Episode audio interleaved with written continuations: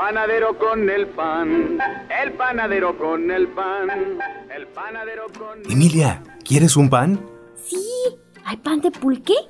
No, Emilia, no creo que tengan. Ese apenas en Saltillo. En Saltillo. ¿De plano acá no venden? No, ese nomás lo consigues allá. ¿Pero por qué? Pues no es fácil hacerlo en cualquier lado, ya que su ingrediente principal, el pulque, que le da ese saborcito que lo caracteriza y que tanto te gusta, lo llevan de General Cepeda, de un ejido que se llama Chancaca, que está cerca de Saltillo. Ah, pero entonces, ¿qué es el pulque? ¿Y por qué lo hacen con él? El pulque es una bebida hecha a partir del agave o de maguey que preparaban los pobladores de México en la época prehispánica.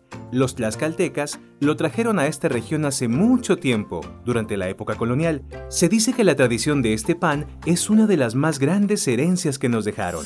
¿Te acuerdas que ya te había contado de ellos? Que eran buenos produciendo frutas. Así es, y también eran expertos haciendo pan artesanal hornos de leña y además eran los mayores productores de pulque del país. Órale, una cajita de monerías. Las cosas que se te ocurren, hija. Pero sí, supongo que tenían muchas habilidades que les ayudaron a adaptarse a esta región. En fin, la cosa es que los españoles que llegaron a estos lares extrañaban comer pan, pues era un alimento básico para ellos y además necesitaban un producto que les ayudara a pasar el frío gracias a las calorías que contiene. ¿Será que por eso se me antoja un panecito cuando hace frío? Algo hay de eso, Emilia. Pero siguiendo con la historia, te decía que entonces los españoles extrañaban el pan, pero era muy caro traer sus levaduras desde España entonces los tlaxcaltecas aconsejaron sustituirlas por el pulque, que ya contiene esas levaduras y que además usaban como conservador natural. ¿Pero qué es eso de las levaduras? Son unos organismos que producen pequeñas burbujas para que la masa del pan se infle y se ponga esponjosita. Sin ellos, el pan sería más parecido a las tortillas de harina.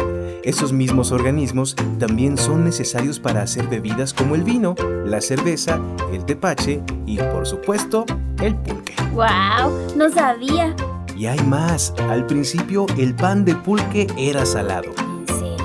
Claro, con el paso de los años se le fueron agregando el azúcar, piloncillo y canela para convertirse en la delicia que ahora conocemos. ¿Y dónde dejan las nueces, pa? Cierto, ahora hasta nueces tienen, aunque algunos productores quieren rescatar la tradición del pan salado y lo llaman el abuelo del pan de pulque. Ay, pues creo que a mí no me gustaría salado, la verdad me gusta más dulce. Todo lo que tiene dulce te encanta, Emilia. Pero no puedes decidir si te gusta o no algo sin haberlo probado antes. Mira, ya se va el señor del pan. ¿Segura que no quieres uno? No será de pulque, pero algo es algo. Mmm, bueno, a ver si trae algún marranito o concha de chocolate. Ándale, apurémonos para alcanzarlo. Ay, voy, ay, voy. Oye, pa, ¿y si el fin de semana vamos a Saltillo a comprar pan de pulque? ya veremos, Emilia, ya veremos.